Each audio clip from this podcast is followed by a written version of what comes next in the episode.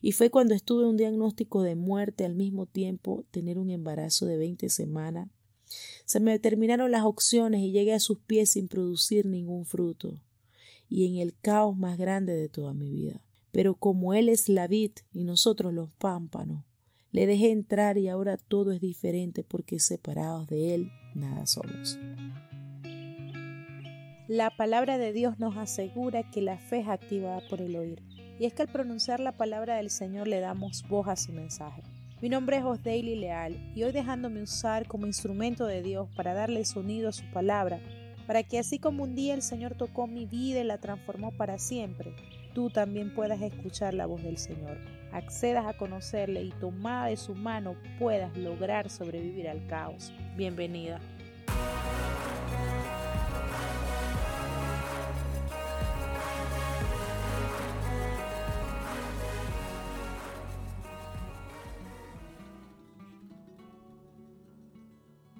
Ateridos a Él. Juan capítulo 15 versículo 5. Yo soy la vid, vosotros los pámpanos. El que permanece en mí y yo en él, éste lleva mucho fruto porque separados de mí nada podéis hacer.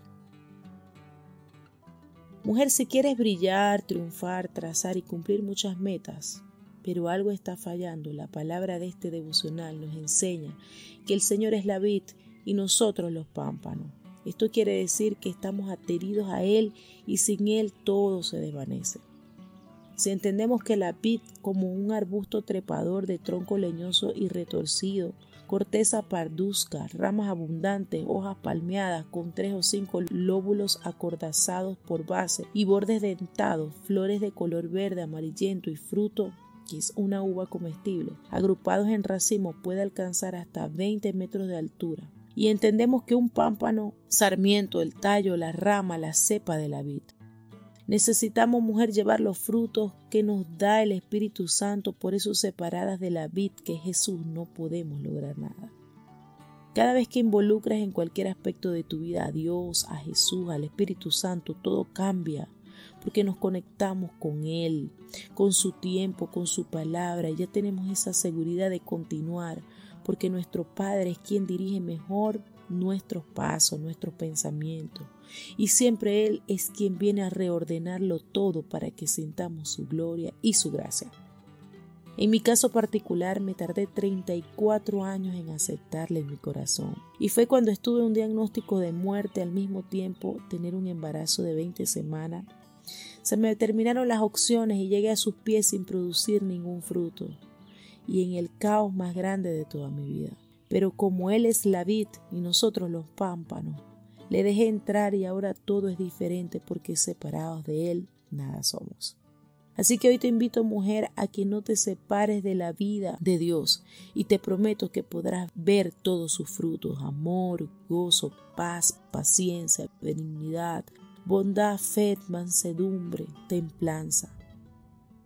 Gálatas 5:22 mas el fruto del Espíritu es amor, gozo, paz, paciencia, benignidad, bondad, fe, mansedumbre, templanza, y contra tales cosas no hay ley.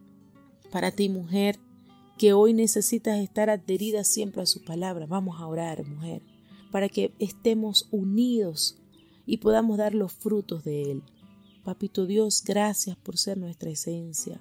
Gracias, Padre, por ser la base y el fundamento de toda nuestra vida. Señor, queremos dar frutos, pero en ti, Señor. Te pedimos que nos bendigas, que nos corrijas, para no perdernos de ti, de tu presencia, Señor. Señor, te amamos, bendecimos tu nombre que es santo.